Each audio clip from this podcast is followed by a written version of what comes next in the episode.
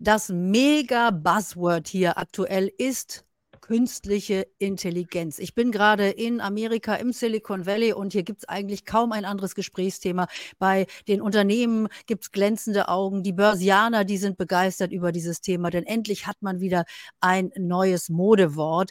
Wir wollen heute mal nachfragen, was eigentlich dran ist an diesem ganzen Hype um die künstliche Intelligenz und wie man sich als Anleger vielleicht in solchen Zeiten am besten verhält, dass man sich nicht die Finger verbrennt. Denn eines ist klar, von diesen vielen Unternehmen, die hier gegründet werden, werden es die wenigsten schaffen. Und an der Stelle kann ich euch schon mal äh, einen kleinen Hinweis geben auf mein Buch, das ihr euch runterladen könnt. Da geht es nämlich genau um Börsenpsychologie. Hier könnt ihr mal kurz die ähm, das Video anhalten, da könnt ihr euch das Ganze runterladen. Und ich habe Heiko Thieme heute bei mir zu Gast, ihr Lieben. Wenn ihr also dieses Buch über Börsenpsychologie haben wollt, ladet es euch runter. Und jetzt schalte ich Heiko dazu. Ich freue mich sehr, dass du Zeit hast, mein Lieber. Ja, grüß Gott nach Palo Alto. Das war die andere Seite der Staaten. Ich hatte ja Berkeley studiert, das gegenüber von der Bucht. Ich war und habe dann meinen größten Teil der Tätigkeit in New York getan. Das ist jetzt die andere Seite von den USA. Und wir haben es diesmal wirklich mit äh, umgekehrten Vorzeichen, denn 30 Jahre lang habe ich dich immer aus Europa interviewt und du warst in Amerika und jetzt haben wir es also mal äh, umgedreht. Äh, ja, Heiko, äh, wie gesagt, hier redet eigentlich niemand über was anderes als über diese ganze künstliche Intelligenz, die äh, Large Language Models, so nennt sich das ja alles, was sich hinter ChatGPT und so weiter verbirgt. Was hältst du von diesem Hype? Es ist ein Hype, aber auch ein Neubeginn. Wir sind da, wo wir 1993 waren, mit Internet. Internet hat die Welt substanziell verändert. Es gab viele Pleiten, wenn man das Negative sieht, aber sie hat uns einen ganz entscheidenden Schritt vorangebracht. Und ich sagte ja schon vor Monaten auf meinem Kanal, auch in meinem Club, AI ist nicht wegzudenken. Es wird die Welt neu ordnen. Dabei gibt es enorme Risiken, weil die Kriminalität in einem enormen Maß zunehmen wird. Die Politik wird davon ganz entscheidend beeinflusst werden können. Das werden wir nächstes Jahr bei den amerikanischen Präsidentschaftswahlen vielleicht erleben, leider. Da passieren viele Dinge. Aber um es richtig einzuordnen, Technologie kann man nicht ignorieren. Das ist wie bei James Watson, ich war vor über 200 Jahren mit der Verbesserung der Dampfmaschine. Nie hätte man, einer geglaubt, dass daraus so viel geworden wäre, aber es war der Anfang. Und genauso wird AI uns in den nächsten 10 bis 20 Jahren entscheidend mitbestimmen.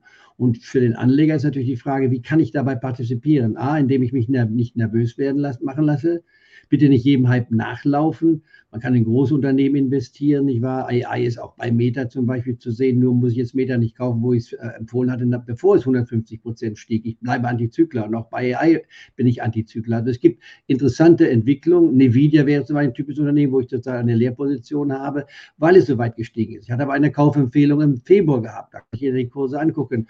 Wenn man seitdem mehr als 100 Prozent verdient hat, bin ich mehr als zufrieden. Also kurzum, Beweglichkeit ist gefragt, aber AI, um auf den Punkt zu kommen, ist eine Realität und wird dazu bleiben. Und ich finde es gut, dass du dich dort mal vor Ort aufhältst und einige Erfahrungen sammelst, die dann später auch weiter verarbeiten kannst. Ja, ganz klar. Und äh, ich gucke mir hier natürlich auch Unternehmen an, die jetzt äh, noch lange, lange nicht an der Börse sind. Also wir haben ja hier auf dem Kanal im Money Talk auch immer mal das, wieder das Thema Startup Investment. Und wer sich dafür interessiert, der kann sich natürlich auch mal bei mir melden, denn hier gibt es ganz, ganz spannende Themen, wo man also, wenn man sich damit auskennt, eben auch schon lange vor der Börse eben auf ein Unternehmen setzen kann oder auf mehrere Unternehmen in einem Fonds und dann vielleicht ganz früh mit dabei ist. Das ist ja der Traum eines jeden Anlegers. Aber äh, Heiko, äh, ganz kurz nochmal, du hast gesagt, du hast eine Lehrposition auf auf Nvidia. Das ist jetzt was, äh, wo ich glaube, dass viele Leute aufgehorcht haben. Äh, ich habe auch jetzt mehrfach schon gehört und gelesen, äh, so langsam gibt es nicht mehr die richtigen Anschlusskäufe. Die Begeisterung ist so ein bisschen nicht abgeflaut, aber tatsächlich ist die Aktie ja schon enorm weit gelaufen. Sie hat eine Marktkapitalisierung von mehr als einer Billion, also unsere deutsche Billion, 1000 Milliarden. Und da muss das Unternehmen natürlich jetzt erstmal reinwachsen, oder? Das ist richtig. Da muss man natürlich auch warnen. Ich meine, Stanley Dackelmüller, den ich sehr schätze, sagt, uh, Nvidia bleibt und wird auch weiter laufen können. Und dem will ich nicht widersprechen.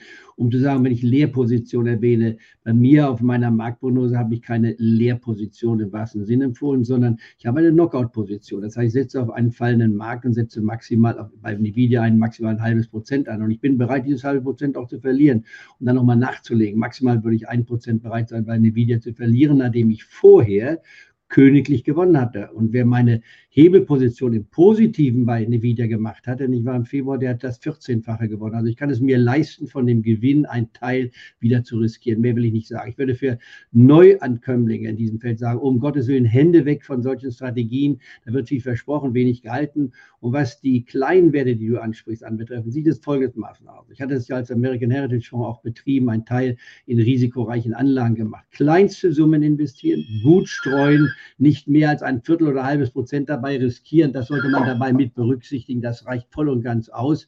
Und dann sich nicht beklagen, wenn man Verluste hat. Denn die, die Formel sieht wie folgt aus. Von zehn Werten, die man in diesem Bereich kauft, gehen acht pleite. Ein Wert wird sich wenig verändern und ein Wert wird hoffentlich das 10- oder 100-fache bringen. Das ist die simple Rechnung. Das machen, so wollen die Hedgefondsmanager auch. Und anders sieht die Formel nicht aus. Also für jemand, der einen Herzschrittmacher hat, ist es nicht die richtige Anlage. Es gibt viele andere Möglichkeiten, wie man seriös Geld verdienen kann. Aber um das gleich zu sagen, wir sind jetzt in einer sehr schwierigen Phase. Wir haben jetzt zehn Tage, die wichtig sind. Es kommen die vielen Wirtschaftsdaten heraus. Morgen, übermorgen kriegen wir die Inflationsdaten in den USA. Wir haben die EZB, die vielleicht nochmal die Leitzinsen erhöht, vielleicht aber auch nicht. Die Notenbank nächste Woche ist dran, was wir haben. Schön ist es im Sport, beim Basketball, da sind wir Weltmeister geworden, aber das ist vielleicht das Einzige, was wir nennen können auf der sportlichen Seite. Ansonsten spielen wir nicht mehr diese Rolle auf diesem Parkett. Das muss man auch dabei sehen. Kurzum, die Welt bleibt bewegt. Übrigens nebenbei auch mal fundamental orientiert. Wir sind in Deutschland in einer ganz milden Rezession, aber viel schlimmer wird es nicht werden. Nächstes Jahr werden wir langsam wachsen. Der DAX geht noch weiter nach oben, nachdem er nochmals die 15.500 Marke getestet hat in den nächsten Tagen.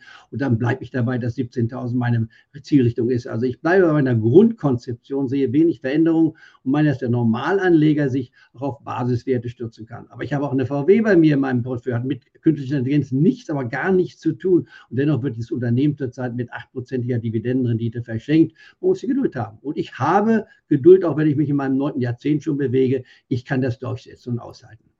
Heiko, wir freuen uns natürlich auch immer, wenn du hier zu Besuch im Money Talk bist, weil ich finde das auch ganz, ganz wichtig, dass es eben genau diese Stimmen gibt, die viele Jahre, Jahrzehnte in deinem Fall natürlich auch an Erfahrung mitbringen und dann den vielen Neuanlegern, die ja jetzt auch zum Glück da sind, äh, den Markt auch ein bisschen näher bringt. Aber ich wollte ganz kurz auch nochmal auf die Konjunkturseite äh, eingehen, denn tatsächlich haben wir ja gesehen, im letzten Jahr sind die Zinsen massiv angestiegen. Eigentlich hatten wir erwartet, dass sich die Tech-Werte insbesondere nicht so gut entwickeln würden, äh, weil die natürlich auch immer noch auf Geld, auf günstiges Geld auch angewiesen angewiesen waren. Das sah jetzt ganz anders aus. Nach dem ersten Einschnitt letztes Jahr konnten sich die Tech-Werte wieder super bewegen. Du hast eine Meta angesprochen, die toll gelaufen ist. Aber das gilt eigentlich für die Tech-Aktien durch die Bank weg. Also was erwartest du denn jetzt hier? Können die Unternehmen, auch gerade diese Hightech-Unternehmen, mit den hohen Zinsen in der nächsten Zeit leben? Oder erwartest du vielleicht schon bald, dass die Notenbanken Signale geben, dass die Zinsen nicht weiter steigen oder bald auch wieder sinken?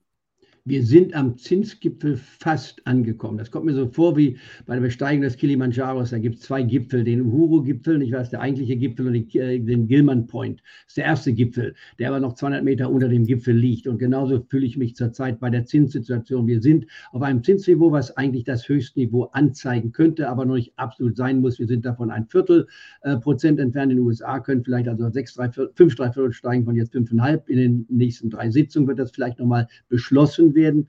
Und bei Frau Lagarde würde sich um ein bis zwei Leitzinserhöhungen noch abspielen bis zum Jahresende maximal. Dann beginnt die Ruhephase und spätestens nach dem ersten Quartal nächsten Jahres beginnt der allmähliche Zinsrückgang, denn die Inflation das ist ein Thema der Vergangenheit. Ich habe das vor einem Jahr schon gesagt, gesagt, die Inflation hat ihren Höchststand erreichen wird von dort an, wenn auch unter Schwankungen wieder zurückgehen. Die 2%-Marke jedoch vor 2025 kaum zu erreichen, aber auch das ist ein greifbares Ziel. In anderen Worten, wir können die Soft-Landing-These tatsächlich, wenn auch etwas geschummelt auf den deutschen Bereich bezogen mit einer leichten Rezession zurzeit, immer noch erreichen. In den USA ist es denkbar, haben die allerwenigsten, und ich gehöre dazu zu den allerwenigsten, für möglich gehalten. Und wir werden mal sehen, was weiterläuft. Also es ist interessant, liegen aber viele Probleme bei uns vor uns. Aber Probleme sind dazu da, um gelöst zu werden. Unternehmen beschäftigen sich da ständig mit der Lösung der Probleme. Also Umschichtung ist gefragt, aber bitte nicht nervös werden, nicht irgendwelchen Trends nachlaufen. Ich als Antizykler laufe sowieso keinem Trend nach, sondern ich versuche, das, was stark gefallen ist. Ich sagte ja schon, Meter, stark gefallen wurde ein Kauf. Die äh, äh Amazon war ein Kauf um 80 herum. Ich muss jetzt den Wert nicht nachjagen. Also ich bleibe dabei, was fällt und Substanz hat, das bleibt für mich nach wie vor interessant. Und da habe ich zurzeit eine Menge Unternehmen, die man wirklich anschauen kann, auch in der BioNTech-Szene, zum Beispiel BioNTech oder Moderna. Da wird man in den nächsten ein, zwei Jahren deutlich höhere Kurse sehen, nachdem diese Werte über 70 Prozent von ihren Höchstständen gefallen sind. Also es bleibt spannend. Es gibt genügend Themen, dass wir uns wieder unterhalten können und ich hoffe, dass du einen angenehmen Rückflug hast.